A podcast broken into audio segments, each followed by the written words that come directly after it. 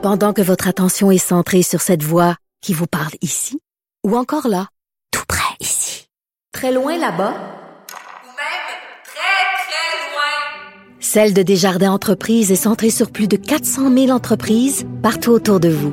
Depuis plus de 120 ans, nos équipes dédiées accompagnent les entrepreneurs d'ici à chaque étape pour qu'ils puissent rester centrés sur ce qui compte, la croissance de leur entreprise.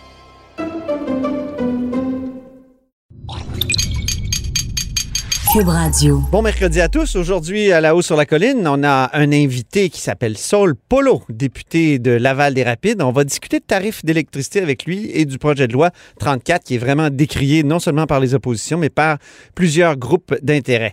Ensuite, il y aura Annabelle Blais du bureau d'enquête sur l'adoption du projet de loi sur le cannabis. Euh, Est-ce qu'on est en train de recriminaliser le cannabis par la porte arrière? C'est la question qu'on va se poser avec Annabelle. Mais d'abord, il y a un vadrouilleur en studio à Québec et c'est Patrick Belrose. On écoute tout de suite sa musique de présentation. Donnez-moi des roses, mademoiselle.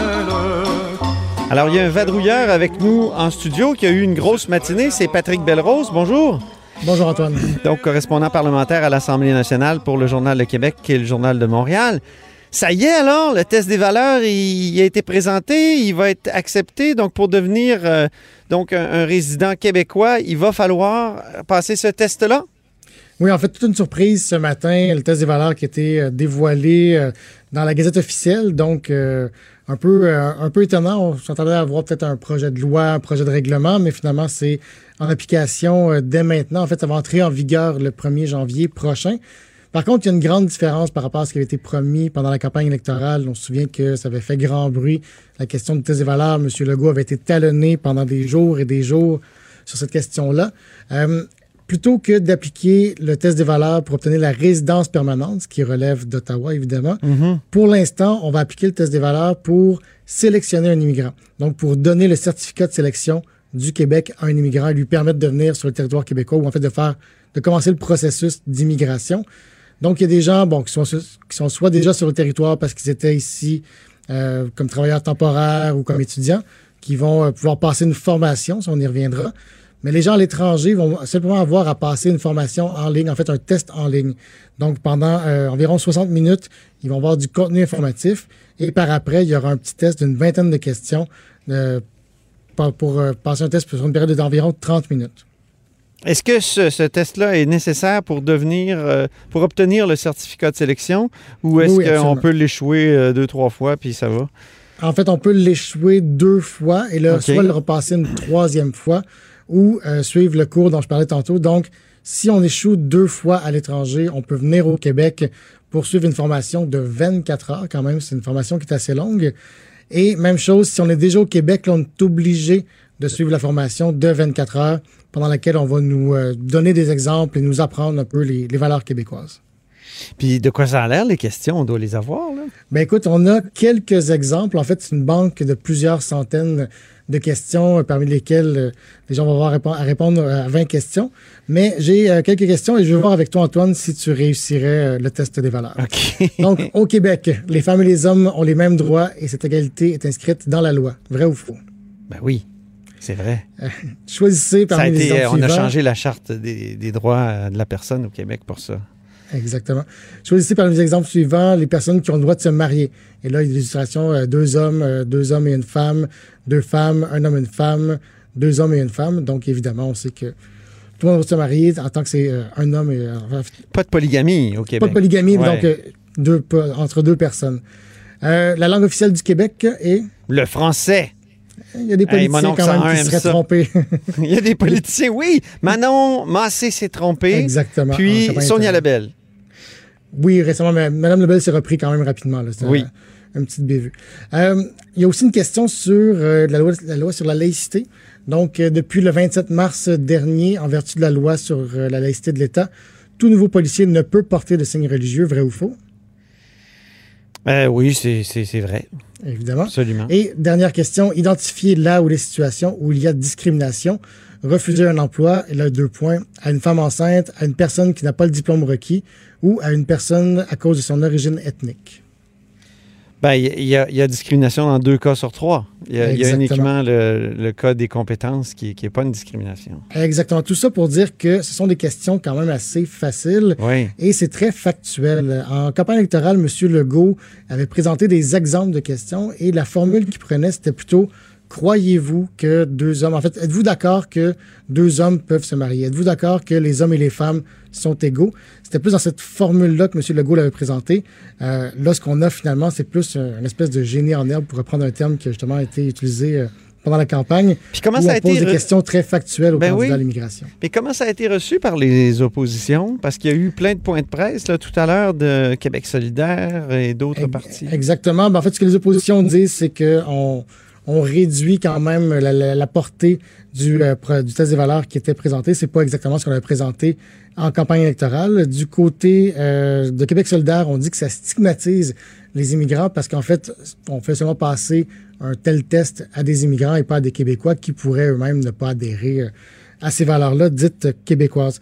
Il y a un autre point que je voulais t'amener, quand même assez important, c'est que en, passant par le CSQ plutôt que par la, la résidence permanente, ben pour l'instant, Québec s'évite euh, de, de gros problèmes.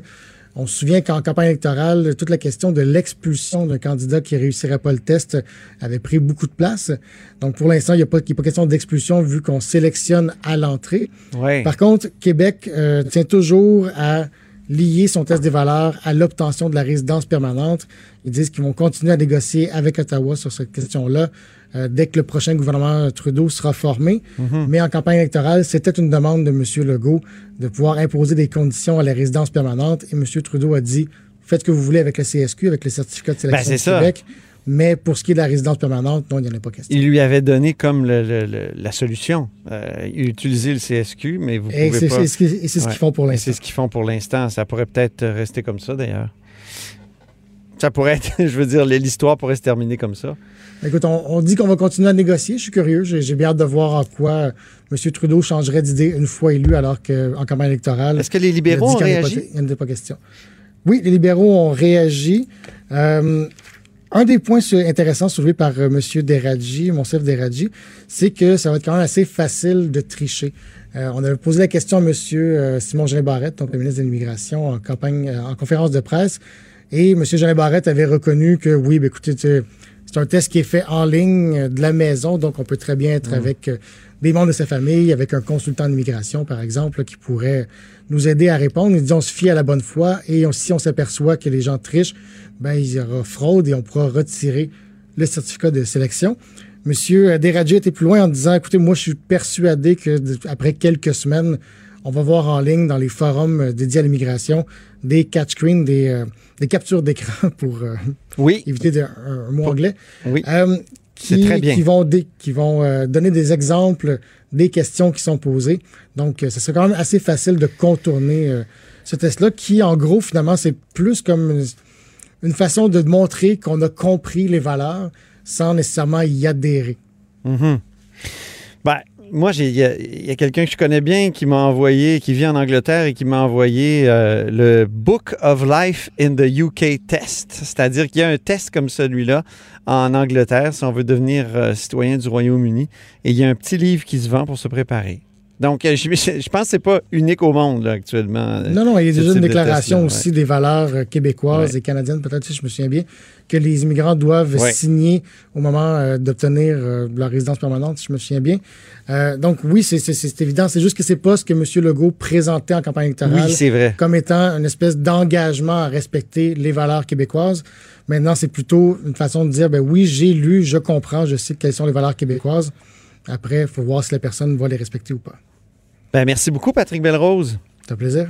Donc, c'est Patrick Belrose qui est correspondant parlementaire à l'Assemblée nationale pour le Journal de Québec et le Journal de Montréal. Vous êtes à l'écoute de là-haut sur la colline. Pendant que votre attention est centrée sur cette voix qui vous parle ici, ou encore là, tout près ici, très loin là-bas, Ou même très, très loin. Celle de Desjardins Entreprises est centrée sur plus de 400 000 entreprises partout autour de vous. Depuis plus de 120 ans, nos équipes dédiées accompagnent les entrepreneurs d'ici à chaque étape pour qu'ils puissent rester centrés sur ce qui compte, la croissance de leur entreprise. Alors, au bout du fil, j'ai Saul Polo, euh, député libéral de Laval-des-Rapides. Euh, bonjour, Saul Polo.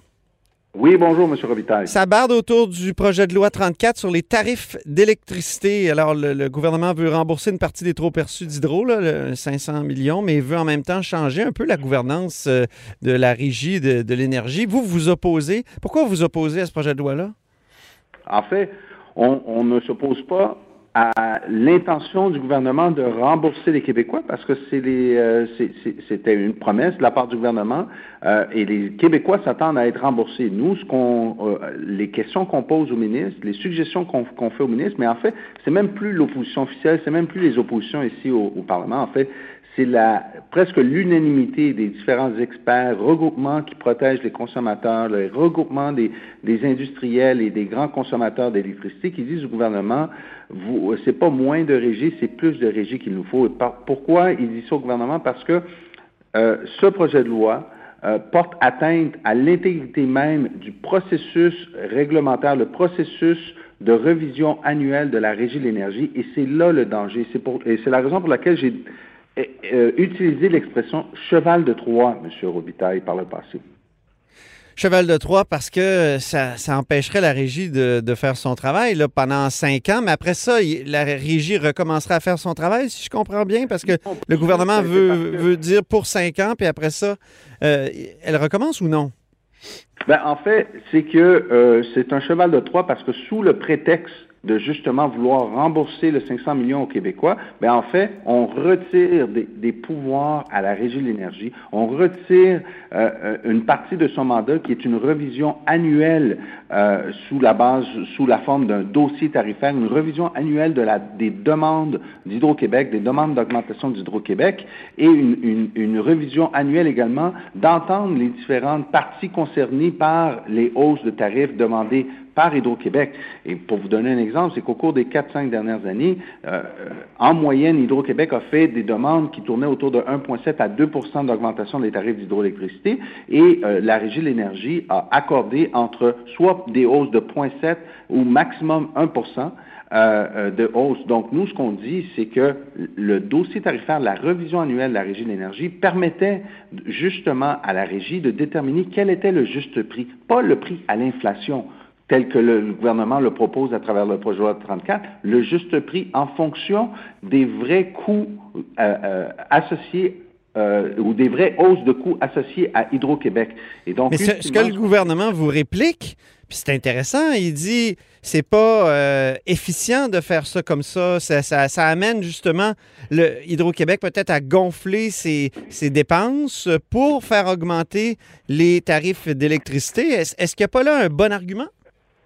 Ben, euh, l'argument peut, euh, en fait, on peut en parler, et c'est ce qu'on fait depuis maintenant 5-6 semaines, M. Robitaille, mais nous, ce qu'on dit, c'est que le vrai débat, et, le gouvernement a raison, le vrai débat qui devrait être regardé à travers le projet de loi 34, c'est comment est-ce qu'on peut améliorer le processus de révision annuelle de la Régie de l'énergie, pas euh, l'affaiblir, pas le diminuer. Comment est-ce qu'on peut l'améliorer? Comment est-ce que 22 ans après la mise sur pied du processus de la Régie de l'énergie sur euh, les tarifs d'électricité, comment est-ce qu'on peut s'adapter au contexte d'aujourd'hui, au contexte de 2020. Et donc, euh, c'est ça le vrai débat. Mais pourquoi j'appelle ça un cheval de Troie, le projet de loi 34? Parce que justement, on prend le prétexte de rembourser les Québécois, mais d'autre part, on fait l'affaire, ou le gouvernement fait l'affaire d'Hydro-Québec, qui est d'affaiblir le pouvoir de révision de la Régie de l'énergie à ses propres fins et de dire à la Régie de l'énergie, ben, on se revoit dans cinq ans, mais entre-temps, vous nous donnez un chèque en blanc de pouvoir augmenter les tarifs sur la base de l'inflation, alors qu'au cours des dernières années, c'était la moitié moindre des hausses de tarifs qui étaient accordées à la Régie de l'énergie. On stoppait à ce moment-là, au cours des quatre, cinq dernières années, on stoppait la gourmandise d'Hydro-Québec, qui est un monopole d'État. Nous l'oublions pas, M. Robitaille, c'est un monopole d'État. La Régie a le mandat, à ce moment-là, de contrôler la gourmandise d'un monopole d'État qui demandait le double des hausses des tarifs au cours des dernières années. Mais dans les dernières années, justement, euh, le, le gouvernement dit, avec notre projet de loi, euh, dans les dernières années, les tarifs ont été augmentés davantage que ce que ça va être dans les prochaines années de façon très probable, euh, parce que l'inflation risque, risque pas d'augmenter énormément.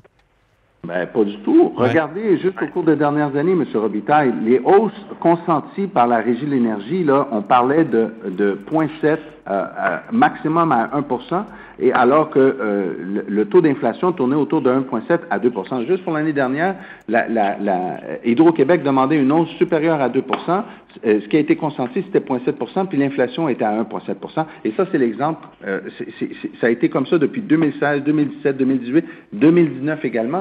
Et euh, euh, donc, nous, ce qu'on dit, c'est que justement, la revision annuelle par la part de la, la Régie de l'énergie permet justement de faire une bonne, un- une bonne analyse de l'état de la situation et de déterminer quel est le juste prix. Parce que les Québécois sont en droit de payer le plus bas tarif possible. Et actuellement, ce que le gouvernement présente à travers le projet de loi 34, c'est de dire non, on va, on va vous faire payer le taux de l'inflation. Donc, dans certains cas, euh, selon la- l'argument du ministre, le taux de l'inflation, ça peut paraître peu, 2% mais c'est quand même plus du double de ce que les Québécois ont payé au cours des, des quatre dernières années en moyenne. Ouais, OK. Euh, Puis le 500 millions, lui, est-ce que ça devrait faire partie d'un autre projet de loi à, à part? Est-ce qu'on devrait scinder, au fond? Ben, nous, on l'a proposé. Euh, ça a été le député de Jonquière qui a proposé une motion de scission de dire on n'est pas contre le remboursement du 500 millions. Au contraire, ce 500 millions devait de toute façon être remboursé aux Québécois au cours des trois à cinq prochaines années. Donc, si on, le gouvernement le devance, oui, on, on accélère euh, euh, le remboursement de ces 500 millions et on est pour ça. Mais nous, également, ce qu'on dit, et c'est là qu'on se joint également à des organisations comme la Fédération canadienne de l'entreprise indépendante, l'Association québécoise des, des consommateurs industriels de l'énergie et Options consommateurs, qui actuellement demandent à Hydro-Québec de déposer un dossier tarifaire pour 2020. Pourquoi? Parce que en faisant un- en déposant un, en présentant un dossier tarifaire pour l'année 2020, on pourrait peut-être même aller chercher plus que 500 millions. On pourrait aller chercher peut-être même une baisse des tarifs. C'est ce qui est déjà arrivé en 2011-2012, une baisse des tarifs. Donc, nous, ce qu'on dit, c'est oui, rembourser 500 millions, mais demander à Hydro-Québec de ne pas présumer de l'adoption du projet de loi parce que les représentants juridiques d'Hydro-Québec, c'est ce qu'ils ont dit la semaine dernière dans une cause justement où ils sont euh, en conflit avec ces organisations-là. Ils présument déjà de l'adoption de loi du projet de loi 34. Euh, vous suivez assez les travaux ici au Parlement, M. Orbitaille, là. On ne peut pas présumer de la, la finalité du projet de loi 34. On est à peine dans l'étude article par article. Et nous, ce qu'on dit, on soutient ces organisations-là parce qu'on dit les Québécois pourraient même recevoir une baisse des tarifs. Donc, à la fin de la journée, on est pour le remboursement des 500 millions, mais on est aussi pour que les Québécois paient le plus bas tarif possible. Il va avoir. euh, il y a vraiment un tollé actuellement. Là. Il y avait quatre ministres, anciens ministres des Ressources naturelles, qui faisaient, qui faisaient part de leur opposition à ce projet de loi-là. Il y a évidemment la FCEI avec euh, 1400 chefs d'entreprise. En tout cas, on va continuer à suivre ça parce que j'ai l'impression que c'est un projet de loi qui passera pas comme lettre à la poste. Non, en effet, M. Robitaille, puis vous savez, je l'ai dit aujourd'hui en Chambre, le ministre, ses collègues ministres du gouvernement ont été élus par, les euh, par le, le peuple québécois, par les Québécois, pour gouverner pour les Québécois. Et à, à ce temps-ci, à- jusqu'à ce moment, le ministre n'entend pas les Québécois qui lui disent, s'il vous plaît, reculez sur le projet de loi 34. Merci beaucoup, Saul Polo de Laval des Rapides, porte-parole de l'opposition officielle en matière d'énergie et de ressources naturelles. Pendant que votre attention est centrée sur cette voix qui vous parle ici, ou encore là, tout près ici, très loin là-bas, Ou même très, très loin. Celle de Desjardins Entreprises est centrée sur plus de 400 000 entreprises partout autour de vous. Depuis plus de 120 ans, nos équipes dédiées accompagnent les entrepreneurs d'ici à chaque étape pour qu'ils puissent rester centrés sur ce qui compte, la croissance de leur entreprise. À compter du 1er janvier prochain, il faudra avoir 21 ans pour acheter et consommer du cannabis au Québec. On en parle avec Annabelle Blais, journaliste au bureau d'enquête à Québec. Bonjour Annabelle. Salut Antoine. Donc, le 21 ans est finalement adopté. On en doutait presque? Mais oui, parce que le, projet de loi a été étudié euh, euh, au printemps dernier, puis depuis, on se demandait ce qui, se passait, parce que c'était juste une, techni- une technicalité, là, le faire passer euh, la CAQ à majorité. Donc, ça faisait quelque temps que euh, il n'était pas appelé pour le vote final. Donc, on commençait à se poser des questions. Finalement, bon, mais ça a été fait cette semaine et c'est le 21 ans va être appliqué en janvier. Beaucoup de critiques à l'égard de ce projet de loi-là parce qu'il fait non seulement hausser, comment dire, il hausse non seulement l'âge légal pour acheter et consommer du cannabis, mais aussi il interdit de fumer euh, la marijuana dans les lieux publics. Oui, c'est il faut savoir là, il y avait comme euh, deux euh, disons, deux corps de métier qui s'opposaient, si on veut. Il y avait la santé publique qui, d'un côté, disait euh, qu'il fallait pas faire de la restriction à outrance parce que sinon, on, on, annule les biens, ben, les bienfaits, qu'on peut parler de bienfaits, mais euh, quand on légalisait le cannabis, c'était pour lutter contre le marché noir. Si on est trop restrictif, ça, ça annule ça. Et d'un autre côté, on avait les médecins spécialistes, les spécialistes du cerveau, qui venaient nous dire que le cannabis est mauvais pour la santé. Et donc, de hausser l'âge à 21 ans, il n'y avait personne en santé publique pour euh, dire que c'était une bonne idée. Donc, euh, c'est quand même un peu euh, controversé. Et effectivement, tu le dis, Antoine, il y a aussi l'interdiction de consommer dans tous les lieux publics. Le problème avec ça, c'est que euh, les personnes qui peuvent consommer, finalement, maintenant, c'est qui? Ben, c'est ceux qui ont une maison, qui sont propriétaires d'une maison, parce qu'on sait que les locataires dans les appartements euh, ont pas le droit de fumer. Les, les propriétaires euh, le mettent dans, sur le bail, ils veulent pas que ça se fasse. Donc, il y a une question de est-ce qu'on est-ce que cette légalisation-là du cannabis est applicable? Qui peut consommer du cannabis dans les circonstances? Ça devient euh, très compliqué. Mais petite précision, Ouais. euh, ça va être interdit dans tous les lieux publics. Par contre, il y a des villes qui vont pouvoir décider, là, ils vont- ils vont devoir voter un règlement pour dire dans quel parc, ils vont pouvoir nommer certains parcs où les gens vont pouvoir consommer euh, du cannabis. Donc, on- d'un côté, on va avoir des parcs à chiens, mais là, il va y avoir des parcs à poteux. Ça va peut-être aller ensemble. Tu vas promener ton chien, puis tu fumes euh, ton petit joint. Voir, mais tu sais, ça va être possible seulement dans des parcs euh, où il n'y a pas de, de, de, de jeux d'enfants, d'activités sportives ou même d'activités euh, commerciales. Donc, euh, finalement, ça, ça restreint beaucoup la, la chose. Puis on ne sait pas, là, euh, à Montréal, la mairesse a déjà dit que ça allait être difficilement applicable. Il y a trop de locataires, il y a trop de, de gens qui ont nulle part où consommer. Donc, il va, va falloir créer combien de parcs pour eux, qui va vraiment prendre le temps d'aller dans un parc juste pour s'allumer un joint? Euh, donc, il y a la question de comment, c'est bien beau de voter une loi, mais si on ne peut pas l'appliquer, à quoi ça sert? Et le Ben gouvernement, lui, ce qu'il répond, c'est ben ça sert à envoyer un message. Donc, le message que le cannabis, euh, ce n'est pas banal. C'est vrai qu'il y a pour le les- il y a 21 beaucoup de gens qui sont inquiets à l'égard de cette légalisation-là. Moi, je l'ai vu dans la, dans la campagne fédérale. Là, vraiment, il y a des gens qui en parlaient, qui s'en, plaignaient. Bon, ça n'a pas empêché Justin Trudeau d'être euh, euh, quand même d'aller chercher un autre gouvernement, puis au Québec d'être le premier parti. là. Mais il y a comme une inquiétude latente à laquelle probablement la CAQ veut répondre. Oui, euh, c'est sûr que c'est un peu contre-intuitif de, euh, tu sais, si on dit, bon, on va hausser l'âge à 21 ans, euh, pour, c'est pour protéger les, les jeunes. Si on leur permet de, de consommer, si on permet aux 18-20 ans de consommer, en quoi ça les protège? Donc, c'est sûr qu'il y a quelque chose qui, qui, qui peut paraître, euh, qui, qui, qui fait pas de sens. Mais ce que la santé publique dit, c'est que euh, ces jeunes-là qui vont consommer de toute façon, là en ce moment, euh, euh, quand la loi va être appliquée, vont consommer sur le marché noir. Et là, ils vont se retrouver à consommer des produits à haute teneur en, THC, dans l'élément psychoactif du cannabis, euh, et, et versus s'ils si, vont à la SQDC, peut-être que là, on a une chance de sensibiliser à consommer des produits moins forts, à consommer moins régulièrement. Il y a, il y a un peu de sensibilisation qui peut se faire. Donc, D'ailleurs, c'est ce qui se vend à la SQDC, des, des produits qui sont moins forts surtout. là. C'est c'est pas le gros pot fort qui se vend, d'après ce que j'ai compris. Non, c'est ça. En fait, les produits les, plus populaires, c'est pas vrai que c'est ceux qui sont les plus forts, contrairement à ce qu'on pensait au début de la légalisation. On disait les gens vont juste vouloir consommer le plus fort possible. Puis, euh, non, pour, pour être allé dans les SQDC, Antoine, je te dirais que les, les, les, euh, les commis nous suggèrent vraiment, ben regarde, commence par ça, c'est quand même 10% tu vas voir, euh, ça fait déjà un effet, puis si ça marche pas ou si t'es pas satisfait, tu reviendras, mais commence par ça. Puis 10% hein, c'est quand même beaucoup c'est pas vrai. Il y a comme cette idée reçue aussi que sur le marché noir, les produits sont très, très forts, mais mais il n'y a pas d'analyse pour le prouver. Donc, je serais curieuse, tu sais, si on commence à tester le, le, le produit du marché noir, c'est quoi le vrai taux? Mais bref, ça pour dire que les consommateurs veulent pas juste être complètement défoncés, complètement paf. Il y en a qui veulent juste avoir un, un petit buzz. Puis oui, les produits qui se vendent le plus, c'est pas, c'est ceux à la teneur euh, de THC moyenne. C'est comme si c'était, euh, avec toutes ces interdictions-là, ces resserrements-là, une recriminalisation euh, par la porte arrière. Ben, c'est un peu le reproche que plusieurs intervenants, en santé publique que euh, les, bon, les militants pour la légalisation du cannabis ou les gens de l'industrie, c'est un peu ça qu'ils disent. Parce que dans les faits, euh, comment comment tout ça va s'appliquer?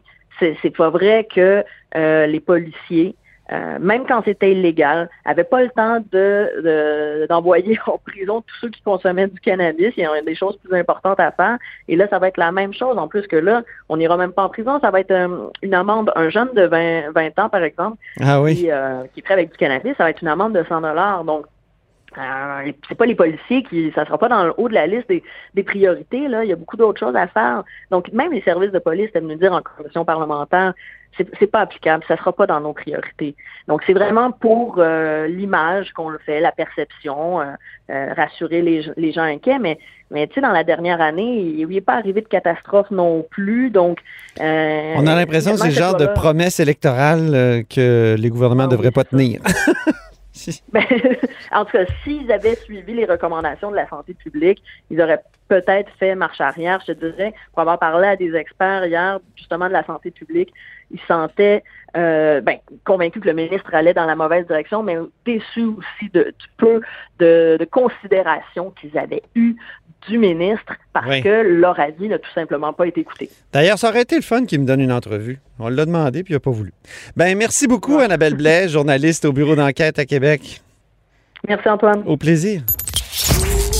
Pour écouter cette émission, rendez-vous sur cube.radio ou téléchargez notre application sur le Apple Store ou Google Play.